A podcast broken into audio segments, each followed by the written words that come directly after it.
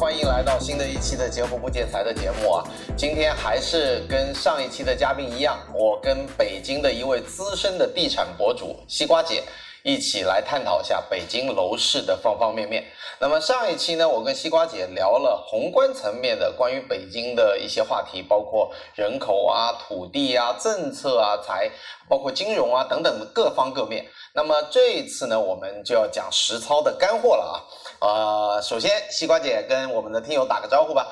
大家好，我是西瓜姐。呃，很快的又返场了啊。那么这这一期我们的主题就是来跟北京的听友们，甚至说对北京有兴趣的朋友们，新北京人去聊一聊北京在实操层面有哪些板块值得我们去关注，有哪一些避坑需要我们去注意的地方。那么我们先首先的去啊、呃我先问个问题吧，西瓜姐。你觉得现在上呃北京的买房是不是一个闭眼的时代？嗯，绝对不是啊、就是我们在直播间里面强调过很多次啊、北京现在和以往几轮啊、最大的一个不同就是不能闭眼买。嗯啊，可能原来早期的时候，一五年或者说啊一零年那会儿，大家只要买，只要上车上车，嗯啊那你就肯定都赚，只是说赚多赚少的问题。对。但是这一轮呢，我们发现分化超乎想象。啊，我们原来拉过数据啊，涨幅最好的小区可能能涨百分之五十甚至百分之六十，嗯但是居然还有一些地方是在跌的，跌百分之十，跟什么时候比十五，跟呃二零二零年相比，就是说现在的价格比二零二零年还跌百分之十。对，是的 OK，嗯，那您继续。啊，所以所以就是，其实市场这么分裂啊，这么分化的情况下啊，应该重点去研究说啊，到底什么样的房子在涨，什么样的房子在跌，而且我们觉得啊，原来啊，这个在三年之前，我们觉得可能啊，就是。呃，最多是涨少一点，或者说它至少有一个补涨的机会，或者是不是有一个板块轮动的这个机会？嗯但现在看下来，呃，有可能会有板块轮动，但并不是所有的板块都会都会轮到。啊、都会轮到。嗯呃，而且我之前因为也跟其他上海的朋友交流过，好像上海也没有这样的情况，对不对？上海的老破小说，据说只涨了百分之十。嗯，现在甚至有些已经跌到一七年的价格了，有的有有不少的地方的房子，一七年就是它的巅峰时刻。我的天哪！啊，这这种房子我没有去研究过具体占比哦，但我觉得整个上海的百分之二十以上的房子，大概巅峰就在一七年。嗯嗯太惨了。所以，所以我觉得现在其实，在各个城市的这个呃房圈，大家都对自己城市达成了一个共识，就是分化这是一个分化的时代。嗯那么，呃，北京的分化，你觉得比例大概是一个什么样的情况？就是说，呃，表现超越大盘的呃资产类别，跟大盘平平，甚至是还弱于大盘，甚至下跌的比例，你有没有具体研究过？呃呃，我们没有这么去区分过，嗯呃，但是我们能够看到的是，呃，大盘现在从二零二零年拉到现在的数据啊，嗯二零年初到现在，整个大盘的数据是百分之二十的这个涨幅，嗯啊，那么呃，我觉得至少得有百分之呃四十左右的标的，它是能够呃跑赢大盘的，超过大盘。对，跟上大盘或者是超过大盘，它不 OK 是超过是跟上在百分之二十左右，或者是呃超过。但是还有呃一少部分，还有很多标的，他们是跑不过大盘的。那具体来说呢，比如说像所有的郊区。啊，远郊区就不用说了，这种都是跑输的。近郊区里面大部分的房子现在也都是跑输的。嗯，我这啊里能插一句吗？就是我想知道，北京因为特别大，嗯，北京比上海大两点五倍。对，那么，北京所谓的近郊区跟远郊区大概是一个什么样的距离？呃，我只能说区，就是我们我们一般都按区来按区来聊比，如说平谷区、密云区、延庆啊、怀柔啊啊，这些在我们的这个定义当中都是远郊区嗯啊、然后近郊区啊、顺义啊、昌平啊这种跟市区里面接壤的，嗯啊，它都属于近郊区。通州算通州也是近郊，近郊区大兴也是近郊，门头沟这种都是跟城嗯区、主城区接壤的地方，它都是属于近郊区。当然，近郊区里面它也有呃有离得特别远特的，别对近吧的板块和离得特别远的板块。 ？OK，对，但是只要是离市区比较远的板块都不行，都是呃要么是在跌的，呃嗯大部分我看都是在跌。是这个，我觉得在每个城市都几乎能应用，嗯就是你离主城区，特别是核心资源嘛。对，是的因为我在来我们录制这一期节目之前，我也做了一个小小调研。 ，OK，呃，北京的，比如说我随便举例子，嗯，三甲医院，对，呃，海淀东西城加朝阳，大概占了百分之七十以上对啊，这四个区。那么，所以你是光呃刚刚讲的密云啊、怀柔啊这些，我听到我就觉得已经是不是北京了啊？虽然 它大农村。对吧？理论上它处于北京的行政规划，但是你这个交通来回，我觉得如果通勤，太不方便了，没办法的嗯。对可能去到平谷，我们去平谷得要俩小时。 OK，所以呃，真正的核心的是不是就北京六个区，基本上还能跑赢大盘？呃，城六区其实也分啊、城六区啊、比如说，其实我们更呃，我们通常分呢是长安街以北和长安街以南。 OK，呃，我会这么区分。嗯，那城六区里面，东西海啊、这几个其实大部分长得都还不错，因为啊、他们呃，要么呢东西啊、他们有比较核心的这个资源，呃，就是在内环线，嗯在内环内，嗯然后呢有非常强的教育资源，嗯啊、内环是指几环？ 呃，我觉得是二环，我的天哪，有几个人，什么家庭能住到二环以里啊呃，不是内环是指的二环内外啊 OK 二环内外。 ？OK 这个 OK，东西城基本上就是在二环，嗯，然后呢，海淀因为也是它自己本身，不管是学区教育资源也好，还是自己的产产业资源也好，都非常强，所以这三个区它就是都是跑赢的啊，都是跑赢的。然后呢，朝阳得分，朝阳很大嗯，它分长安北朝阳和南朝阳。那北朝阳大部分都还比较不错，但是一旦到了南边就拉垮很多。 OK 所以就是南南朝阳大部分都不行啊、以七号线为截止，七号线往北边都还可以，一号线勉强跟上大盘，七号线往南边都不行。七号线是一条东西向的线对东西向的线，OK，啊就是、所以嗯，呃，九龙山你知道和生汇，你知道吗？我知道那那边往南就都不行。 OK，所以呃如果说是想要跑赢大盘的这三个区加半个朝阳啊，我们笼统来讲，我们现在讲那个北京的购房逻辑，那现在的入门门槛，比如说我们随便举例一个三房，在这四个区里面大概要多少的预算？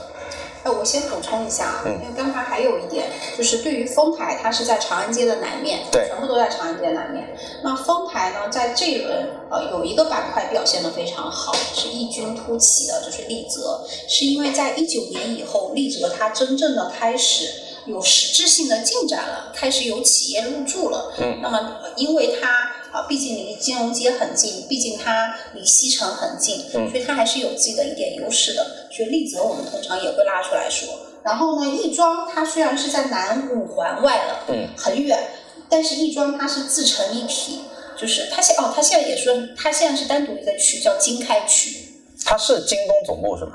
啊，京东在亦庄，京东在亦庄，对，京哦但是东的总部在亦庄，但是我们说的亦庄，呃，通常指的是经开区， OK 然后经开区它也是在这一轮表现的非常好的一个呃地方，就是经开区你单独拉出来它的涨幅可能比你单拉朝阳涨幅还要高。哦，那它那边产业很强对，是的， ，OK 是以互联网为主导吗？呃，互联网很小的一部分，什么新的智能制造啊、生物医药啊这些，制造业实体，对，高端制造业，嗯嗯嗯还有医药， ，OK。还有包括像京东这样子的，这就印证了我们上一期聊到的那个话题嘛，就是北京可能产业主导的更像一点。嗯嗯，因为比如说，我不知道，我我想好奇问一问，亦庄到望京，如果通勤的话要多久？我没有查过，但是一般不太可能在望京住跑到亦庄，就是，嗯，我觉得这个不太现实。这是两个城市对 吧？对，这太远了。你想，你得跨几环？望京是已经接近北五环，如果你是在望京北的话，那已经是北五环的距离了。然后你那是在南五环外，所以你要跨十环，这个不太现实。 OK 沿着北，你从北五环跨到南五环， OK 走五环路吧，哦 OK 挺远的。我觉得上班，啊、怎么样得一个小时的距离。才一个小时，感觉都缩短了吧？不，你不如果高峰的话考虑堵车的情况。 OK OK，好，那么呃，刚刚回到我刚刚提的那个问题，如果说我们要在北京买一个能资产至少能跟上跑赢跟上，大概的门槛，你觉得大概要什么价位段？说三居吗？呃是说几居？我们先讲最低门槛吧。最低门槛，基本上我觉得你最好是在五百万的总四五百万的总价区间，你能够选。呃，如果你非要压到极限的话呢，三百来万也能选，但是三百来万，呃，你的选择面会非常非常少。呃因为市区里面其实还有大量的三百万的一居，我告诉你，老破小。嗯嗯但是你知道上海老破小找的很差，北京也是一样的。嗯。所以这些地方其实是现在呃，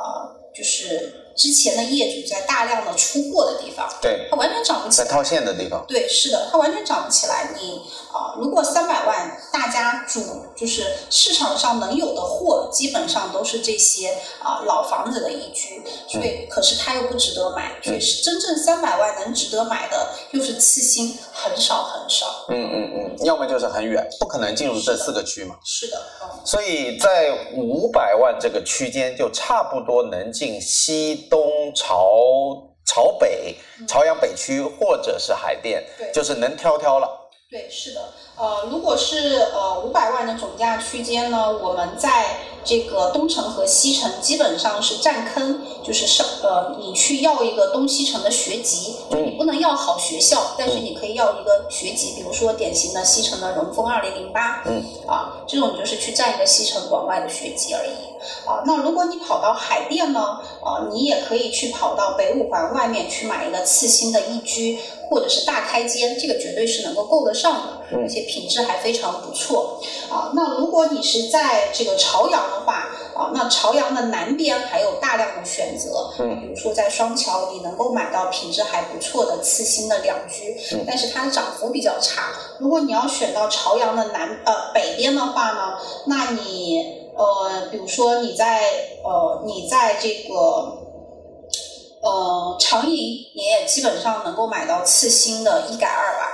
你看啊，对，一改二。次新是指大概多少房龄？我们在北京指的基本上是呃零五零六年以后的这种，我们算是次新。哦，哎就快二十年了，对，也也能叫次新那了。那在上海是大家是怎么定义的？没有一个标准定义，呃，严格的定义，可能有的人极限会定到五年，但在北京不可能，对因为没有供可应。能对，因为近五年的供应实在是太少了，对，呃再进入到二手房市场就更一少般来讲，十年左右，比如说一零年之后的，可能叫次那个新很房。稀缺，在北京，在北京很稀缺啊房子，北京的呃房子在不同的年代，它有非常明显的这个区别。嗯，哦、那可能八十年代的都是这种呃老公房，啊、六楼的板筒子楼，楼什么的。呃六楼的板楼， OK，户型做南北通透啊，或者是八零桌二。然后呢，九十年代呢，呃，也是基本上类似的。到了两千年代呢，就变成了大塔楼围一圈，这个好像对上海，我不知道上海有老婆大。嗯啊，老破大 OK 好，它没有什么社区的环境。到了二零零五年以后呢，就是通常都会开始有花园式的小区了，对，但它可能，但大部分都是人车不分流的，车位也不够。对，车位也不够，在地面停车的。嗯啊，然后呢，到了二零一零年以后呢，就基本上都是呃纯粹的人车分流嗯开始出现了，并且你的这个这个车库是直接通到楼上的。对。啊，这样子的小区，这种太在北京太稀缺了。太我觉得这个呃就是年代的产品类型吧，全国应该都差不多，嗯因为开发商呃经过这么几十年的对吧，呃沉浮，它基本上都已经成为集团化了，嗯所以它在北京开发的项目，它可能来上海参考，在上海参考呃开发的项目去杭深圳去考察嗯嗯，嗯就是这样的概念。对，那么呃我觉得我我我听下来还是比较震惊的，五百万在北京就已经能至少跑呃跟上大盘。嗯但是里面有一个非常关键的要素，是不是学籍？是不是什么？学籍、学区，嗯，因为您您刚提到的很多里面都可能包含学区的概念。因为我们上期其实有聊过，就是说北京的其实现在出生人口也是下降的很厉害，那学区不会回调吗？哦，不是，我刚才其实跟大家说的是，我其实没有强调学区的这个概念。嗯你看，我说呃五百万在东西城，你就不能追求学区好学区，你只能说是一个上车，你占一个东西城的学籍。嗯那么对于很多人来说，东西城的学籍也是有意义的。嗯，就至少你将来可能比如说中考啊是算在这个区里面的，对，是对？吧？啊、呃，可能这两个区，比如说在中考、高考上面相对容易一点。或者说觉得它的这个呃，比如说西城呃，西城它呃东城吧，相对来说是比较均衡的。嗯，它再差，它也可能也差不到哪里去。嗯嗯啊嗯是这个意嗯，思。理解你的意思。那么呃，五百万左右还是能买得到次新的，就是二十年左右。那么单价，如果我们按照一房一房六十平米来算的话，单价就要八九万的样子。嗯，八九万可能不行。如果你在东西城的话，你的单价九十万吧。 90万嗯， OK，了解，到不了六十平，可能五十来平。五十来平。对，是的，嗯，那么再往上一个级别就进入刚改。对。刚改的话，如果买在这四个区，该怎么买？呃，刚改我们指的是这个呃七八百万呃嗯或者八九百万这样子的总价区间。那在这样的总价区间内，能够跑赢大盘呢，它基本上还都是一个两居。呃不太可能出现三居的这个产品了，因为如果你想要有一个比较强的这个板块，然后呢，它又是一个啊、呃品质还不错的次新，这是在这轮是符合这个整个跑赢大盘走势的这种特征的，那基本上都是一个两居。啊，比如说你跑到新北苑，你可以买一个两居啊；你跑到望京北，像北纬这样子的地方，你可能八百来万能够买一个两居啊，就大概是这样子。比如说你跑到这个啊西三旗、富力桃园这样的地方啊，你七百多万可以买个两居啊，但是有一个小区你可以买一个三居啊，比如说东大的首开长青藤，那是在哪个方向？呃，在东北方向马上要通十二号线的地铁，嗯，今年年底通地铁。东北方向就是望京再往下走。呃，对，是的，嗯再比望京再往外一点，它是在五环边上。嗯呃，然后呢，它好的一点呢是九十平的这种小三居，呃，又是低密的洋房，就是它还是有自己的一定的稀缺性的。嗯，OK。所以刚刚讲到，就是说，如果到达刚改这个级别，就是我们如果要跑赢大盘，或者说跟上大盘，前提还是板块或者说区域对，是的，舍弃面积，呃，一定要舍弃一些面积。就比如说，我们不能奢求这个价格买三房嘛。对。您是刚讲的就这这点个价格的主流现在在北京市场就是两居，如果你一定要三居的话，就是非常少的选择啊，嗯基本上就这么几个选择而已，啊是很少很少。这点逻辑我非常认同，因为包括上海市场也是一样，就是永远买房的地段是大于你的户型，大于你的呃面积的，对，是这样子。对吧？哪怕它户型可能比如说像十五年前的这些，呃，特别是有一些呃港商他造的，他不在乎什么南北通透的，对，是他可能全朝南或者全朝东，嗯，但是他地段够好，对。他也能跑赢大盘。嗯，哎，但是在北京不行。如果是吗对，如果是这种呃，我们说的外销房的性质，嗯，它通常呃都不是现在市场上的主流，它有一些是什么维和式的这种社区，塔楼，对，呃，或者呢是呃它的户型都比较奇奇怪怪的，嗯，那像这种房呢，现在在北京都跑赢，啊，大家愿意选呢，呃，在北京大家愿意选的是这种新的花园式的小区，然后比较好的地段啊，然后它的户型呢是南北通透的这种大高板，或者你至少是全南、东南、西南这样子的朝向。嗯嗯嗯哦嗯，那么就差不多了。那两个城市的偏好都差不多，我觉得可能全国的老百姓对南北通都有一个执念。嗯我觉得反正至少在北京是这样子的。 ，OK，呃，那么八百万左右能在上海，呃，能在北京买到一个跑赢大盘的两房，啊、再往上，嗯怎么样？在上海八百万，买什么？中环外十五年左右，中环外十五年左右的电梯商品房嗯也能跑赢大盘。 ，OK，啊，因为上海跑赢大环，呃，两到三居两到三居，OK。啊，因为呃是这样，北京跟上海的商品房就是说它的次新的数量不一样，嗯呃，上海的次新比较多，因为它的供应内中外环都很多，所以你你能买到次新的概率会高一点。嗯嗯但是它总价比北京相对高一点点。中环外差不多是北京的四环外吧，我估计。嗯嗯，但还有一个区别呢，就是这里可能普及一下，我我也刚好去问一下北京的情况。上海呢，跑赢大盘其实比较简单，因为大盘如果你按照百分位一百来算，对，嗯你只要超过前百分之五十，呃，后百分之五十你就是跑赢了，五十一就是。那上海有百分之六十的人是住在楼梯房里的，嗯所以上海总共流动人口加起来三千万人，差不多有两千万人是走楼梯，呃，没有电梯的。是吗？但是你不是说上海的刺青很多吗？那为什么他们还住楼梯？我觉得是是说主城区的次新啊比北京多， ，OK，但是如果你把通州啊、呃大兴啊这些地方的次新去跟上海去比，那上海的五大新城供应可能远远就没有那么多。嗯这个区别。所以在上海最简单的一个方法就是你买电梯房，然后你不要买老破大，你不要买老破小，不要买老破大，买在外环以里，大概率你都能跑赢，就是特别简单啊。但是跑赢不代表优秀啊，因为上面还有百分之四十九啊。 那北京我不知道是不是大家都已经住上了电梯房，我觉得可能也不至于。没有，呃对吧如果你在东西城，你想要住电梯房是一件很奢侈的事情，因为东西城大量的房源全部都是楼梯房，啊，即使你是在最顶级的这个学区，你想想看，东金融街这是全北京最强的学区了，嗯，啊，金融街七三年的房子，它的单价都能够楼梯房，啊，它单价都能够卖到十七万，多大面积左右？嗯，挂挂户口用的吗？不是，不是挂户口用的，就是正常的两居或者三居，能住的。对，能住的，能卖到十七万，对，能卖到十七万的单价，我的天哪！就是因为因为金融街真的，我觉得就是寸土寸金吧，嗯，这个包括这个呃银保监会啊、央行啊这些全部都机构都在那里机构都在那边，嗯啊，所以它也没有什么次新房，它只要是次新房，零几年的次新房都能够卖到二三呃二十万的这个价格，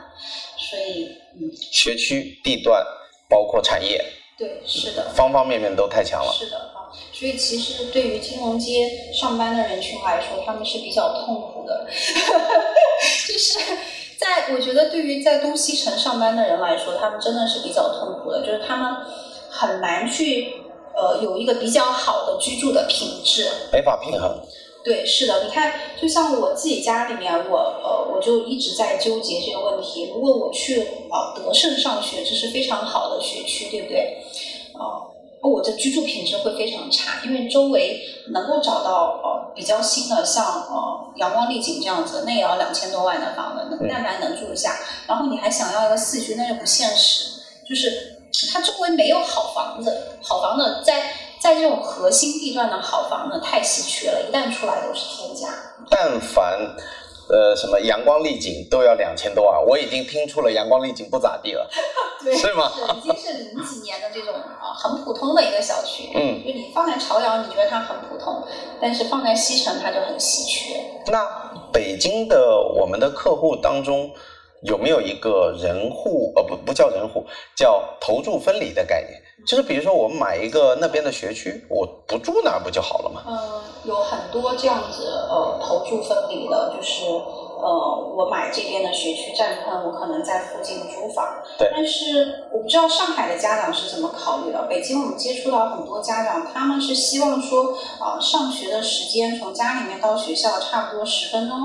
这就越近越好嘛，这肯定大家都一样。对，是。那实际上你在西城就依然很难选，你即使租房，你也很难租到好的房子，为什么？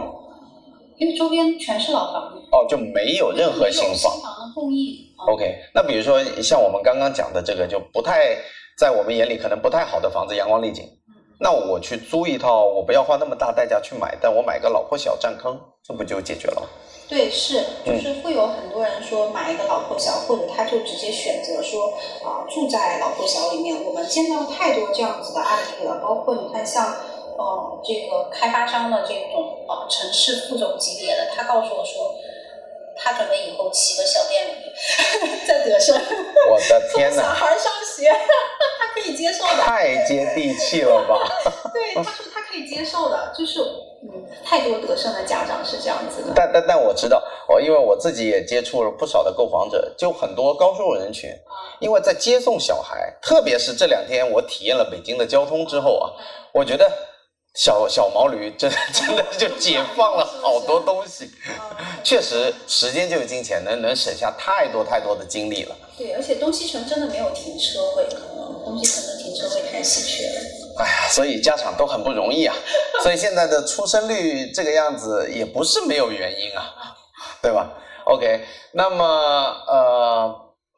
我们刚讲到了哪个价位段？呃，刚改，呃，更改，呃、对对，然后说说改善，呃，改善，呃，在这一轮起来之前呢，呃，一千万已经算是比较标准的改善了。嗯，但是经历过这个涨幅以后呢，改善，如果你想要稍微买的好一点，你可能都得一千二、一千三，嗯呃，甚至上到一千五，一千五你是可以随便买了，就是基本上你想要一个比较强的这种产业中心，然后呢，去要一个这种一百五十平住的比较宽敞的标准的中产家庭的三居，啊、那一千五百万的预算都能够够得上。啊、如果你的预算呢是在这种呃一千二、一千三，那你可能你的板块就没有这么强，啊嗯你可能不能买到第一梯队的板块，但是第二梯队的这些稍微弱一点的板块，你还都是可以随便买。这些资产类别一般也都带个至少二梯队的学区吧。嗯，没有，他得看你是呃你是在哪里。比如说，如果是在海淀，那海淀呃可以够得上第二梯队的这个学区。嗯那如果你是在朝阳，其实朝阳对于我们来说只有第一梯队，然后和其他。哦，就是好学校就那么几个。对对，就是啊、呃，它就只有那么几个重点的学校，嗯所以它就只有第一梯队，剩下就是其他啊。那我们刚刚讲的如果一用千二不呢，带学区不，带学区。对，是的。嗯那那那回到朝阳这个话题啊，朝阳的大部分的购房者只有第一梯队，僧多粥少。对，是的。那么大家是不是现在也都很佛了？就是我也不要去挤第一梯队，还是说大家对教育还是挤破头？嗯，我觉得还是有很多的家长，呃，为了教育，他会去选择，啊、去东西城、去海淀或者去朝阳头。其实你知道，呃，呃，大部分家长的心态啊，就是他情愿去东西城，啊、去住一个老破小，他也不想要在，就为了小孩上学，他可能也不，也也不愿意在朝阳住一个品质更好的次新。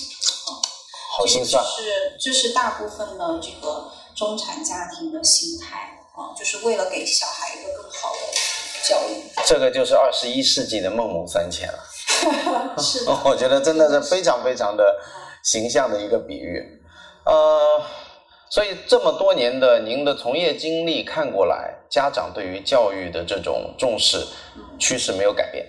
我觉得没有。哪怕现在整个社会现在大家都知道说高考这条路径越来越窄了，嗯，啊、难度越来越大，对，因为你看今年的毕业生，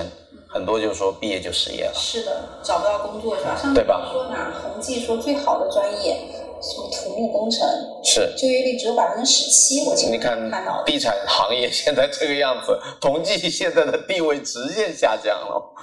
包括做设计的都没有很多活。是的，对，所以哎呀，时代的一粒尘，对吧？就是我们普通人的一座山。我我觉得其实对于家长来说是应该去呃呃，应该花更多的时间和精力去研究呃其他的赛道，就是你怎么给你家的娃去找一个更轻松的赛道，不一定说。呃一定要走高考这条路，嗯或者不一定说呃一定要通过这个呃非常好的这个呃就去冲一个非常好的这个呃文凭，嗯我觉得其实还有其他的路子。这个趋势在北京有没有萌发出来？就这两年，嗯，我觉得应该北京、上海都有吧，包括有很多人去研究啊、呃去香港的这个路径啊之类的，嗯优才啊对什么的是的啊、香港优才的计划，或者去香港读一个硕士啊，嗯啊可能还有一些人出国啊，就是呃会有这样子的，呃会有大家其实会有这样的思考，包括我自己其实也在呃思考这些问题，嗯啊我到底要给我我家娃挑一个什么样更为轻松啊、或者说不那么拥挤的赛道，啊对，因为这条路你肉眼可见已经这个就是说投入产出比太低了。啊，是 的，嗯，那么，嗯，总之来讲，父母都不容易吧。讲到这个话题，我我一下子沉重了起来。你你你有啊？我两个娃呀，哦对 OK，对好，多大了？呃，还没到读书的年龄，所以呢，这个这个还不用辅导，呃，还没有正式迎来考嗯验啊。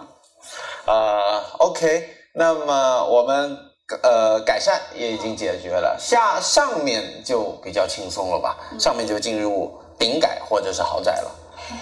我我跟你说，不管什么呃价位段的这个委托人在看或者买房人在看房子的时候，都会发愁，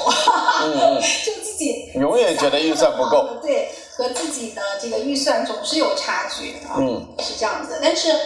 呃我觉得两千万以上的预预算，基本上大家能够够得上的都是啊、呃北京第一梯队的房子了。嗯只要你是两千万以上的这个预算，还是有很多可以挑的，嗯还是有很多可以挑的，而且啊、大部分都是会选在一零年以后的这种次新房，我们对于楼龄的要求就会更高。呃，在两千万以上，其实呃，对于市场上的这些购买力来说，大家其实是非常挑剔的，他可能看的是一个综合的平衡，但凡有哪一项不过，或者说哪一项有明显的短板，都会放弃。不能有短板。对，是的啊，这个是我们在市场上看到的这个情况。两千万以上的会对学区还有执念吗？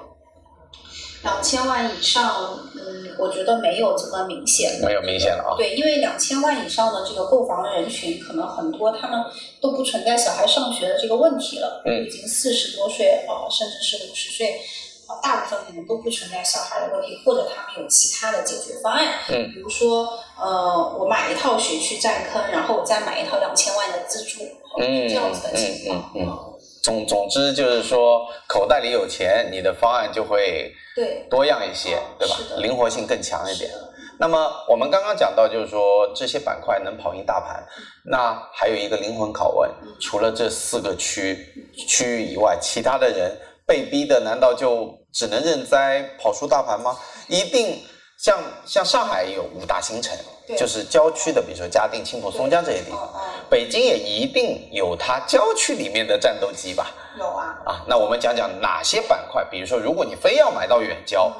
值得推荐的板块。 OK，首嗯先所有的远郊都没有长得好的啊，这是很确定的事情。嗯然后呢，所有的近郊里面啊，就是有些近郊还有个别能够买的啊，例如说昌平其实是一个表现非常明显的地方。昌平最有名的就是回龙观，嗯昌现在他们卖新房叫昌平南这个区域啊，这个区域的涨幅完全不输北京大盘的。 OK，它在呃二二年上半年之前，呃涨幅就有百分之三十。当然，现在的二手房都在跌啊，跌的原因是因为呃现在那个区全部都是倒挂新盘，哦，供应量很大。对，而且全是倒挂，就是大家都去买新房，所以二手房价格就一直在跌。嗯啊，但是在那之前就涨幅都有百分之三十。嗯啊，这是这是我们呃，就对于刚需来说，我觉得最值得推荐的这个区域。那边是有产业吗？因为靠近北面嘛。它是离那个西二旗特别近啊怪不得对，它它有一条像那个这个这个金域华府那一片，它这边是海淀，那边就是昌平。所以其实挨着海淀的，对，挨着海那淀，其实还是离市区近。对，距离一公里左右吧，而且是去产业中心很近，它去到西二旗很近。通天苑是不是在昌平啊？你说啊天通苑是吗？天通苑也在昌平，天通苑就是在更远的地方，它更靠近朝阳，而不是靠近海淀。哦，OK，靠东面一点。对，然后天通苑跟呃这个回龙观有个最大的区别是，回龙观它有很多点状分布的呃这个次新，而且小区的品质啊、呃都做的比较不错，嗯还都是这种什么一二年甚至是一五年以后的。房龄比较新，对，但天通苑没有，哦太老了大部分都是老房子。对。所以天通苑听下来，这么大的供应量，这么多的人口，加上这么老龄的一个房龄，肯定是跑输大盘吧？它基本上，我觉得最多是勉强得上，因为天通苑里面它也分，比嗯如说天通苑的这个呃什么本区本院，嗯然后呢天通西院，还有天通中院、嗯天通北院，它分好几个院。那中院呢，它是品质最高的，它相对来说就表现的还可以。嗯那如果你是什么西院啊，或者是这种啊本院那种本院就是最老的，就那就不行，肯定都是跑输。它一个院差不多多少套房或多少人口啊？嗯，这个我没有做具体的统计。比如说啊、呃像天通的这个呃北院，它有北一、北二、北三；啊、嗯天通东院有东一、东二、东三。啊、嗯，所以它其实很大里面。听说是一百万人是吧？嗯，总共聚集了啊，地铁要三站路嘛。万对，是三十万还是多少万？我记不清楚了。 OK OK，亚洲最大的社区，亚呃，这据说是世界最大的社区，因为你亚洲的人口密度在世界范围来讲，真的全亚洲最大对吧？因为你只只要超过印度了，没有一个这地方比比中国的大了。是其实里面是区分一个小区一个小区的，就像北一它就是一个区，北二它一个区，但它所有的区都是这种开放式的社区。对，而且呃，据我的了解，它最关键的一个问题是，它全是住宅，啊，对，是，对吧？它没有产业或配套，嗯，这个就是一个很致命的东西了。那你早上的话，你地铁是挤不上去的，对，是对吧？拍脑袋想，我就知道大家肯定是往一个方向走，下班肯定往一个方向回，它没有流通，这样的板块就会出问题。上海也是一样。那么，呃，刚刚讲到就是说昌平，呃，靠近海淀的地方，离市区近，啊、其实这样的地方在北京还有吗？呃，有在这一轮新房现在市场上有一个表现的比较明显的，就在南边，嗯啊、就是西红门东的板块，它在南四环到南五环之间，然后呢，它是整个大兴现在啊、最受热捧的区域，嗯大兴呃分西红门西和西红门东，西红门西全部都是二手房，嗯西红门东全都是新房。嗯啊，那么这个区域呢是二手房，它是勉强能够跟上大盘的这个涨幅。嗯从西红门西再往南，所有的都是跑输啊，但是在这个板块啊，距离市区相对来说还比较近，然后又有西红门东的这个加持，所以它就还可以。它也是因为有产业嘛，它没有产业，它是一个纯居住区，但只是因为离市区比较近比。较好。对，是的，离市区比较近。 OK，然后它未来有这个十九号线地铁的二期，那么它到金融街大概只需要半个小时的距离。那相当的近啊，方便。是的，啊、很方便。对于在啊、金融街或者在西城工作的人群来说，给他们提供了一个更多的选择，更新的选择。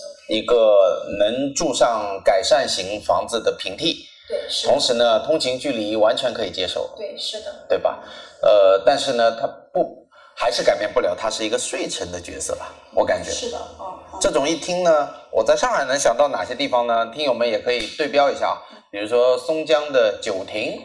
啊、四金，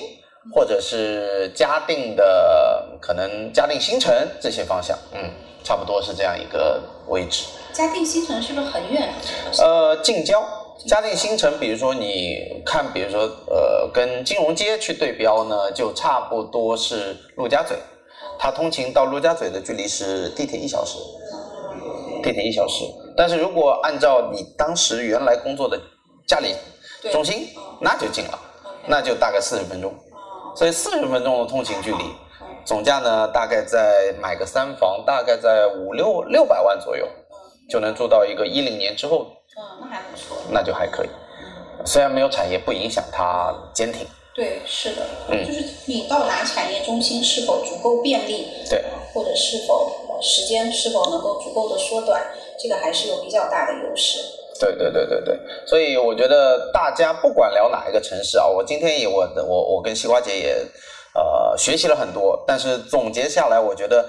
我们去追求这个事物的本质啊，就像你学一套武功一样，它的内涵啊，或者说它的本身内在的逻辑都相同，嗯，是的，嗯对吧？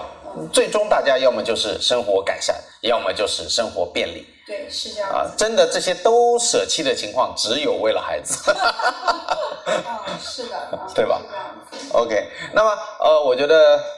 呃，北京那基本上我们笼统的去聊了一下，就是说每个部位的价格段对，啊、好的板块。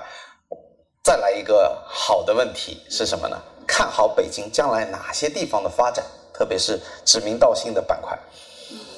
你说未来多长时间呢？五年吧，我们看太远没办法。呃，我可以先说我非常不看好的板块，或者可以可以我觉得是高危的板块。避坑一下，对高危的板块呢，是我我之前也说过很多次，亦庄这个地方现在拉得太高，它在这一轮是啊涨幅表现非常抢眼的一个板块，但嗯是它有可能在下一轮或者说接下来，它有可能会跌，嗯，有可能跌的还不不少啊，所以这是一个高位的板块。然后呢，如果想要看这个呃比较看好的这个区域啊板块啊、在北边来说，呃。那现在很多是倒挂的新盘，比如说奶昔这样子的板块，它奶昔在哪里？奶昔在北五环外面，它去到望京北大概就是开车八分钟的距离，哦，那非常近啊。对，是非常非常近的距离，嗯所以这个板块还比较有潜力的，也很强势。然后呢，还有一个啊、呃比奶昔更偏刚需刚改一点的板块，叫做东坝。 OK 在大河的北边啊，那么大河北边也是未来有大量的这个啊土地出让，然后啊面粉的价格也会一直在拉，那么它的这个面包的价格也会一直在往上走。啊嗯，这边又有十二号线啊，它未来能够通到去往望京也好，去往 CBD 也好，去往中关村也好，都非常方便。嗯啊，所以这个板块也比较看好啊。然后呢，呃，在呃在北边还有值得关注的呃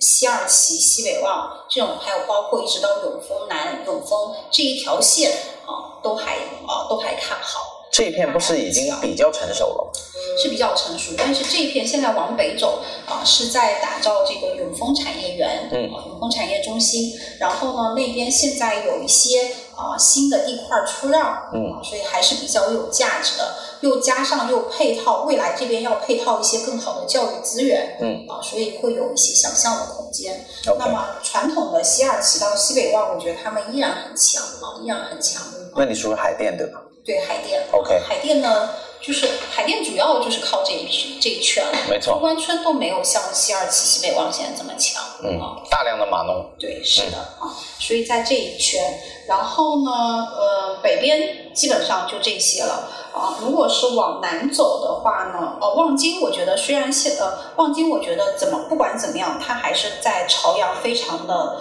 老牌以及非常的强啊，嗯因为它的产业最好的朝阳最好的产业中心都在那里在望京了，嗯啊，只不过望京很大，你可能要去重点去呃分析一下望京东、望京西、望京北，嗯还有望京南，嗯啊，那到底是应该选哪个，啊嗯是要做详细的分析的。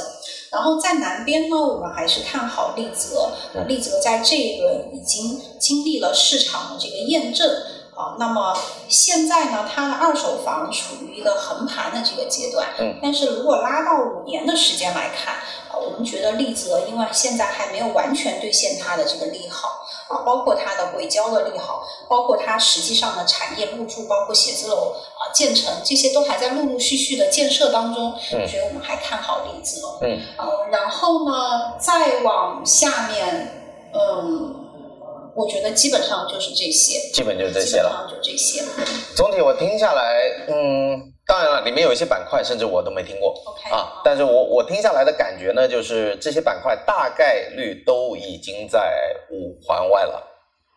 对，是对吧？然后同时呢，这些是五环外靠近产业比较近的地方，对，就是那基本上是在产业我觉得定位的人群大大概率都是中产对，是的，啊，八百到一千五这个区间。对，是。啊，所以呢，对于中产又想解决就业或者通勤或者学区以及居住品质，简单来讲就是前面讲过那句话，不能有短板，要均衡是的，啊。所以这个购房逻辑我觉得非常明确。那么接下来在北京，呃，各位听友们如果需要置业的话，我觉得这一期的节目可以分享出去给大家听一听了。如果说你还有进一步的需求，也可以来咨询我们的西瓜姐。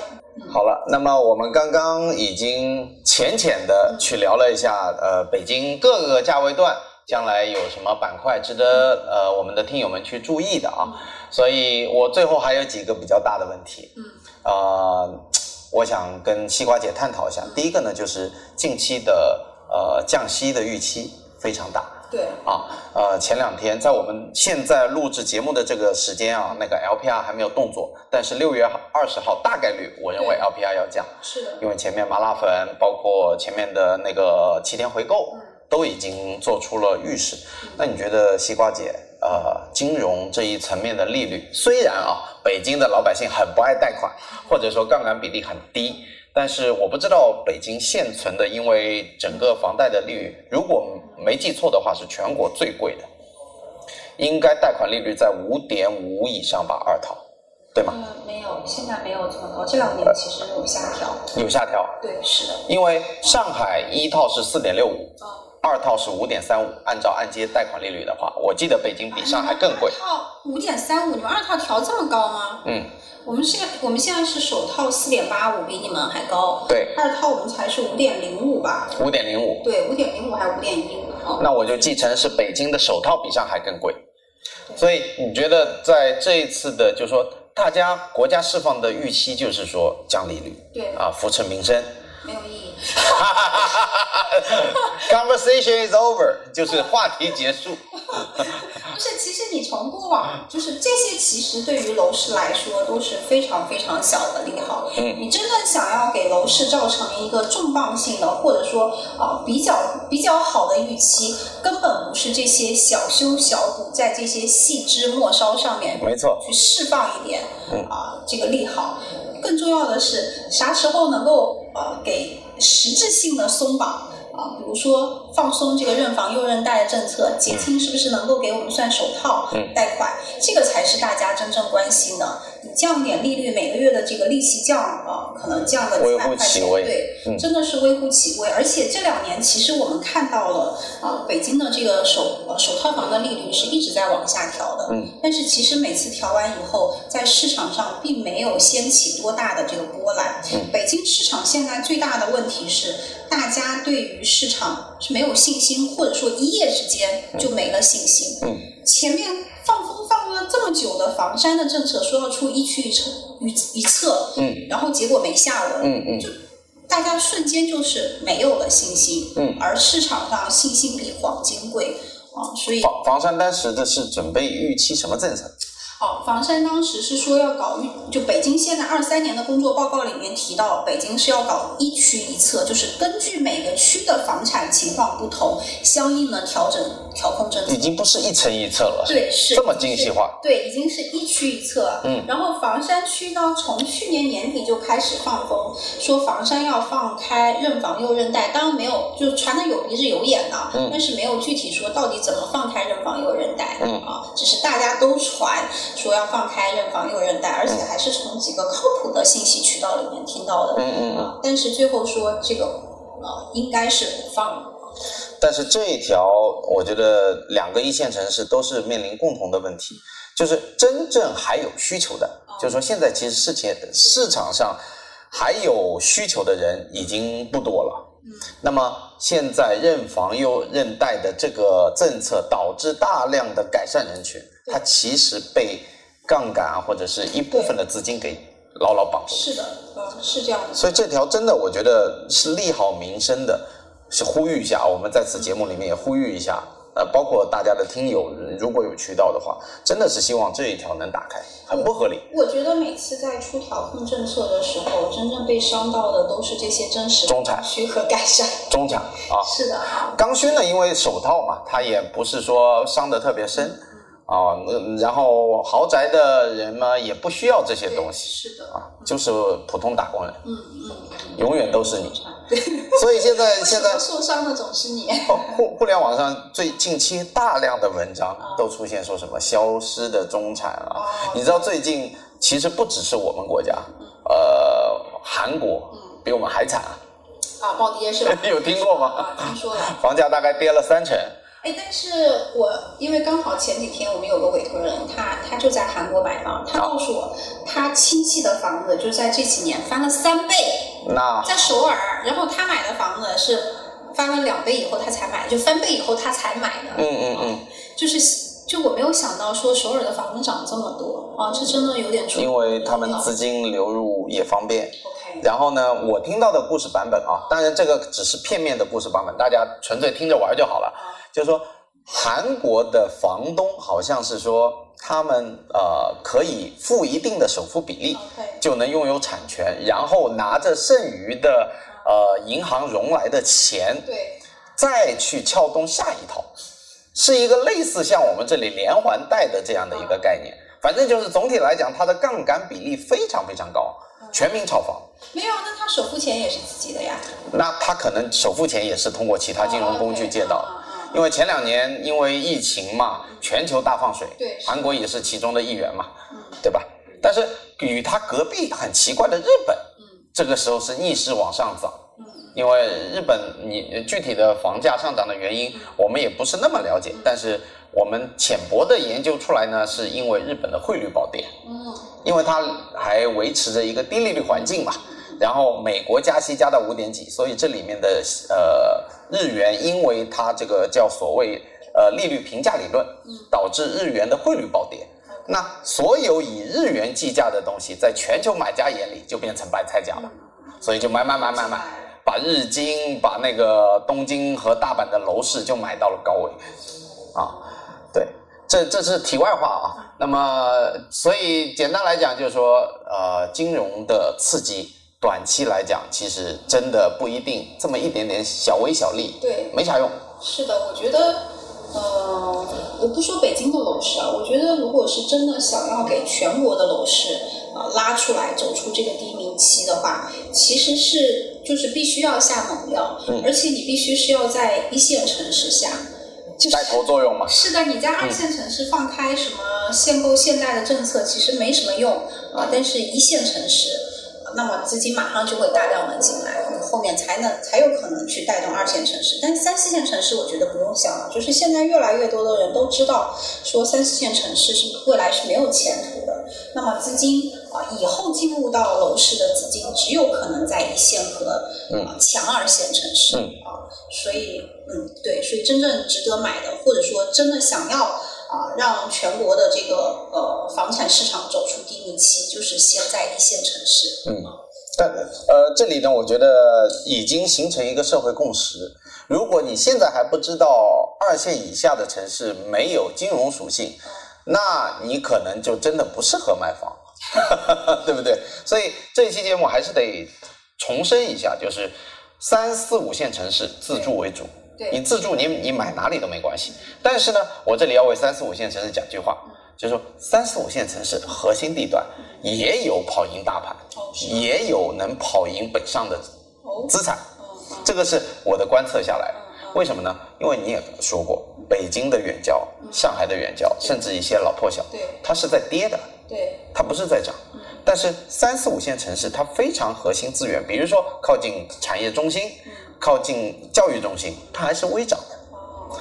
对吧？所以呢，如果你有一笔不不多的钱，你非要去挤进一线城市买一个非常劣质的资产，但是你同时在二三线城市，你能买个很核心的资产，那你那个时候你要掂量一下，嗯，也许二三线城市给你带来的回报会高过一线城市。我觉得呃，如果是我的话，我会建议大家啊、如果你够不上一线的话，你就尽量去选强二线。强二线为主，强二线我们会觉得安全很多，毕竟呃，它接盘的这个人群足够大，嗯哦、流动令呃流动性对，比较好动。性会强很多。但是三四线城市，你你是需要去呃去研究说它这么多年它。呃，每一轮的涨幅表现是什么样的？现在处于一个什么样的周期？我觉得可能光是获取这些信息，相对来说都比较困难。其实不需要那么复杂，就比如说呃我自己老家就是一个三线城市，对，就最简单的三线城市以下，就买这个城市最好的公认的板块，这一定是透明的。嗯我觉得只要盯着这个呃逻辑去买，大概率你至少能跑赢你这个城市，这是毫无疑问的，因为你本身就自住嘛，嗯跌的少一点就是跑赢大盘嘛，对吧？简单的大家分享一下，然后呢，金融呃下猛药这一点呢，关于二线以下呢，我也补充一下，就是说，其实二线以下已经没有什么招了， 对吧？已经是一个裸奔的状是态的了。啊，那么现在除了一线，还有强一线，还有一些政策空间以外，嗯没有办法，是的，对吧？那呃，如果我们下猛药，还有一个我们要预想到的结果是什么呢？如果北京、上海、深圳猛药一下放开限购、放开限贷，或者说部分放开，彻底的虹吸了周边的几个城市的残余购买力，会怎么样？呃，北京北京的风格肯定不会彻底放开， 这是这是确定的。北京只有可能说是这种做精细的调控，嗯，啊、它不可能说呃说给就是你部分放开吧啊，部分放开吧，呃，我觉得北京是这样的，北京只要你不打压，嗯它接下来都还会涨。就不错不了。要出调控的政策，说你更进一步的收紧啊、它随着这个几个月的观望期过去以后，嗯市场又会慢慢的恢复。嗯啊、所以我觉得北京其实并不存在说呃要要出这种大松绑的政政策的这种可能。还没或者必要不需要，对，也没有到这样子的时机啊、但是上海和深圳这个我就不确定了，嗯这个我不太了解嗯啊、如果北京真的放开，哪天真的放开的话，那北京的价格肯定是咵的一下就起来了，因为所有的这个外地的资金，大家都希望，尤其是北方的资金啊，谁不希望在北京能够拥有一套房呢？没错，谁不希望说以后给子女在北京留一套房呢？哦，那就都来了，这个是不现实。这相当于至少一半到三分之一个中国的购买力都在瞄着北京，对，就是等你政策放松的那一天。是的，所以呢我觉得这个是不现实。一线城市的核心资产，长线来讲就放心的 hold 着就好对了，是的。啊，不用过于担心这个短期的波动。嗯，我觉得大家应该很庆幸，大学毕业的时候选对了城市，嗯你选在了深圳，选在了上海，选在了北京，嗯你比选在其他城市的人，就是已经很轻松的跑赢了。但是我觉得这个年代已经过去了，至少我认为，因为现在很明显的分化已经对非常明显。对，是的，然后呢，加上呃，无论怎么说，房地产都已经进入最后下半场了，嗯嗯，对吧？是你的，可能后面只是一些需要改善，或者说房龄到了一定时间，大家要拆拆、要修修的阶段了。了。啊，城市化进程虽然有的人拿跟发达国家去百分之七十几、八十几、九十几的城市化去比，但是中国毕竟国情不一样，嗯所以我觉得城市化进程也到了下半场的比较靠后的位置。我觉得是呃，我觉得是对于一线城市的这些资产，可能未来是越来越呃少数人的游戏了，嗯就很多人他没有办法参与进来，嗯所，以门他槛太高了。对，是他可能跟呃大部分的人都没有关系了，这个其实才是最让人伤心的。当当然也有另外一点，就是因为到了楼市的下半场，嗯所以未来我们对于它的这个预期并没有像之前这么乐观。原来我们的年化收益啊、可能能上到百分之啊、甚至是百分之百的这种年化收益，但是接下来这种很难很难了。啊原来可能说啊，三到四年你就能翻一倍，嗯现在不可能了，啊嗯现在不可能了，现在五年能涨个百分之五十，我觉得就已经很 OK 了。能跑赢通胀，对，是的，嗯肯定能跑赢通胀，嗯但是也要精挑细选啊。嗯就是，但是你对于这在这件事情上面的收益的预期，你必须明显的降低啊。这个本身因为国家的经济增速也已经彻底告别了两位数，嗯，对吧？现在甚至是进入了百分之五以内的速度，然后银行的存款利率已经进入百分之二的年代了。那你前两年你可能动动存款，你想要安稳的幸福，大爷大妈们买个理财都有四，还保本保收益，嗯对吧？现在都已经时代不一样了，对我们要与时俱进嗯啊，所以对于预期放低了，你心态可能就舒服很多。嗯管它涨还是跌呢， 对吧？那么最后最后，我来问一个问题，是我个人比较关心的啊，怎么看我们的千年大计雄安啊对我们北京城的影响？我自己个人认为啊，呃，雄安它是一个暂时的需要。怎么理解？是呃，在一旦发生紧急情况下，呃，那么在雄安是一个备份嗯啊、呃所以它其实是作为呃，它不能算是严格意义上的陪都，但是它是一个这种备份的这种情况。嗯嗯因为你看那边其实基本上它没有商品房嗯，它全都搞的是计划经济，你必须要有资格，有非常就是它在那边呃获取一个购房资格比你获取北京的购房资格还要难。 ，OK，啊，所以呢，呃，那雄安在这几年可能包括近期啊，啊已经说了，必须要迁到雄安去，有些企业。那么在近几年，大家会看到说，会有一部分的企业啊，或者说会有一部分的人口会陆陆续续的迁到雄安。可是我觉得，可能过了几年以后又迁回来了，或者说没有实质性的这个进展。或者说推动比较慢，推动比较慢。这现在现在大家面临的这个情况是，啊、领导们都不想去，嗯，啊、就是那这个小兵们都在看，看领导的对，，看 领导是什么动作，嗯反正让去，如果领导去了就，你也得跟着去。对，啊，这是现在这种情况，但是现在看起来说啊、是动员大家必须要搬去雄安，嗯，啊、那我觉得可能也就是搬这么几年的事情而已，啊、等到最后没有这些风险了，有可能又会搬回来啊。但是这个周，期多久就不知道了。对，现在确实不知道了。啊但如果真的发生了，就是近几年的大呃，也不说大量吧，至少是部分的央企啊、国企啊，包括高校啊对迁出，连带的教职工和这这么多的员工，雄安的目标可是五百万人口啊。嗯如果北京填补不了这个空缺，嗯。那这个供需会不会反转？呃，我觉得是这样子的，啊就是首先呢，呃，北京它只要不要严格的控制说不让人进来，嗯啊，腾笼换鸟，你换出去多少，还会有大量的人都想要进入到北京，嗯只要他们能够承受得了啊、在北京的这个生活成本比较高的生活成本嗯啊。会有大量的人进来，所以北京实际上在用它的生活成本再去筛选这些高收入的人群，嗯能留下来的都是呃付费能力非常强的人。啊嗯嗯，这是第一点。然后第二点呢，就我自己观察到的微观的情况，就这些要搬去啊、雄安的企业也好，或者说啊、这些这个嗯人群人群也好，他们实际上在北京，家都还在北京。他不会动，对他不会说把北京的房子卖了，嗯说我彻底的去雄安，还没有出现这样子的情况，就人家家还都扎根在北京。嗯，但是他扎根在北京，他的改善需求在搬去雄安的，